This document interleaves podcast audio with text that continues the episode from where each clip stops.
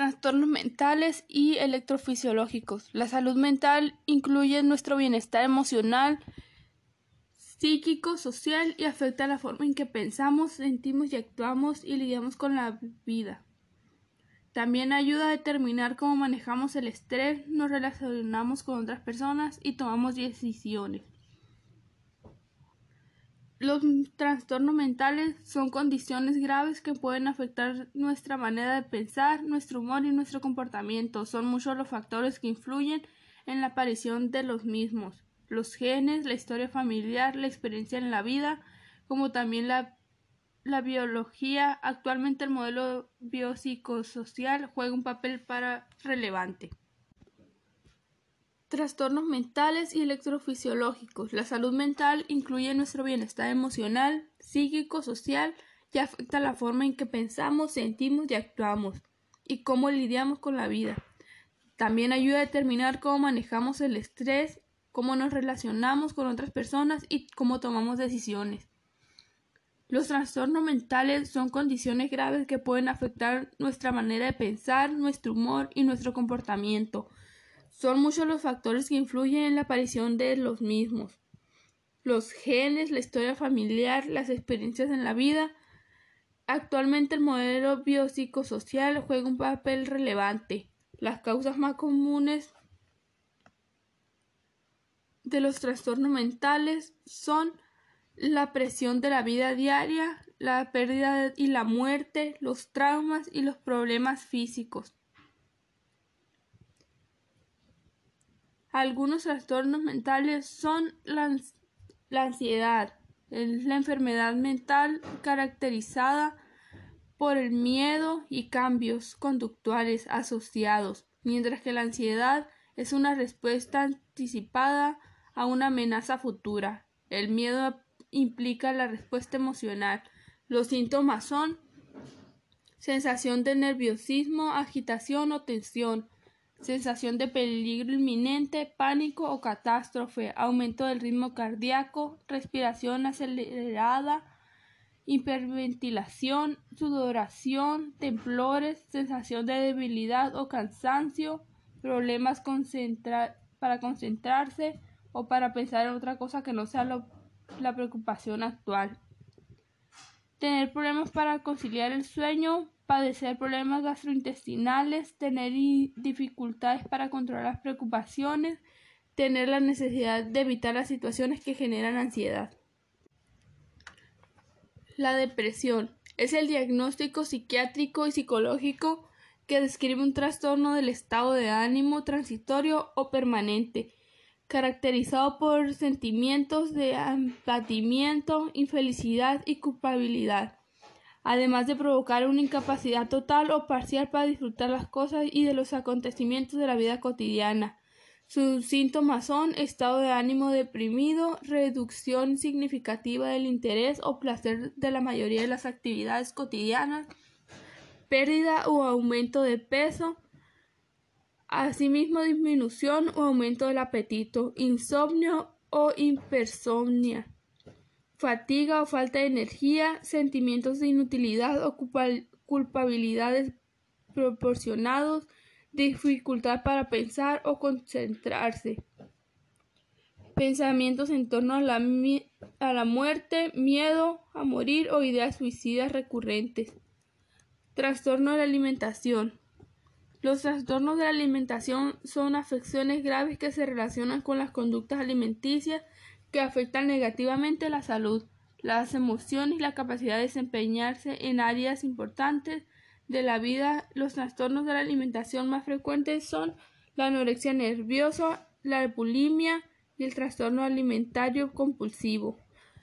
Sus síntomas varían en función del tipo de trastorno de alimentación. La, la anorexia nerviosa es simplemente denominada como anorexia. Es un trastorno de alimentación potencial mortal que se caracteriza por un peso corporal normalmente bajo, un gran temor a aumentar de peso, una percepción distorsionada del peso, la figura corporal. Las personas con anorexia hacen todo tipo de cosas posibles por controlar el peso, la figura corporal, lo que frecuentemente afecta importantemente la salud.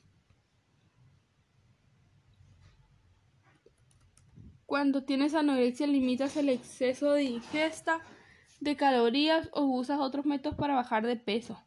Bulimia. Es un trastorno de alimentación grave y potencialmente mortal. Cuando padeces bulimia tienes episodios de tracones y purgas. Incluye la sensación de pérdida de control sobre tu alimentación. Muchas personas con bulimia también restringen lo que comen durante el día, lo que suele causar más episodios de atracones y purgas. Trastorno alimentario compulsivo.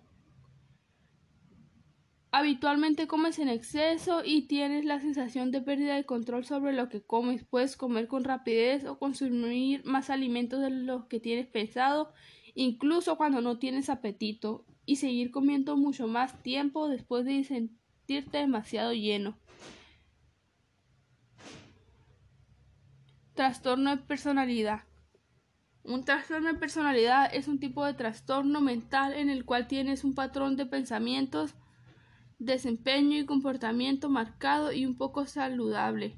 Una persona con trastorno de personalidad tiene problemas para percibir, relacionarse con las situaciones y las personas. Los síntomas de los trastornos de personalidad se dividen en tres grupos sobre la base de características y síntomas similares. Trastorno de la personalidad del grupo A. Trastorno paranoide de la personalidad. Desconfianza y sospecha de generalidades hacia los demás y sus motivos. Creencia injustificada de que los demás intentan dañarte o engañarte. Sospecha injustificada de la lealtad o la fiabilidad de los demás vacilación de al confiar en los demás debido al temor de no razonable de que usarán la información en tu contra. Percepción de los comentarios inocentes o situaciones no intimidantes como si fuesen insultos o ataques personales. Trastorno esquizoide de la personalidad, falta de interés en las relaciones sociales o personales, preferencia por la soledad, amplitud limitada de las emociones, incapacidad para disfrutar la mayoría de las actividades, entre otras. Trastorno esquizotípico de la personalidad. Vestimenta, pensamientos, creencias, discursos o conductas peculiares, experiencias, perspectivas extrañas como escuchar a alguien susurrar tu nombre, falta de expresión emocional o respuestas emotivas inadecuadas. Trastorno de personalidad del grupo B. Trastorno de personalidad antisocial, indiferencia hacia las necesidades o los sentimientos de los demás, mentiras, robo, uso de apodos, estafas constantes, problemas legales recurrentes, violación constante de los derechos de los demás, comportamiento agresivo a menudo o violento, indiferencia hacia la seguridad propia y de los demás. Trastorno de estrés postraumático es una afección de salud mental que algunas personas desarrollan tras experimentar o ver algún evento traumático. Este episodio puede poner en peligro la vida, como la guerra, un desastre natural, un accidente automovilístico o una agresión sexual. Los síntomas del trastorno de estrés postraumático pueden comenzar dentro de un mes de un suceso traumático, pero a veces pueden aparecer hasta años después. Los síntomas del, trastorno de estrés postraumático por lo general se agrupan en cuatro tipos. Recuerdos intrusivos, evasión, cambios del pensamiento y de los estados de ánimo y cambios en las relaciones físicas y emocionales.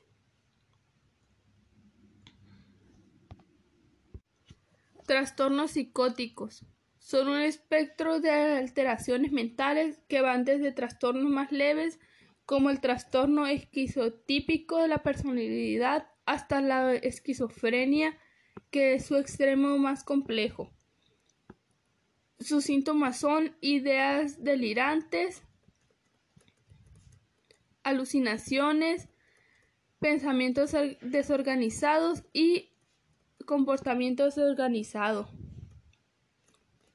La electrofisiología es el estudio de las propiedades eléctricas de las células y tejidos biológicos. Incluye medidas de cambio de voltaje o corriente eléctrica en una variedad amplia de escalas, desde el simple canal iónico de proteínas hasta, hasta órganos completos como el corazón.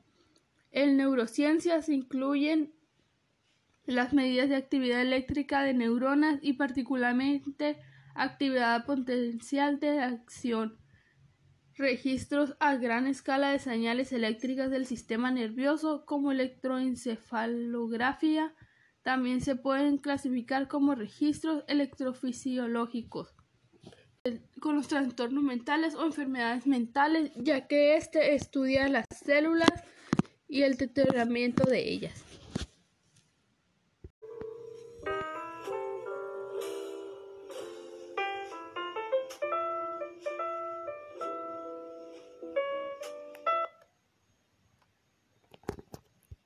La perspectiva de la teoría del capital humano acerca de la relación entre la educación y el desarrollo económico.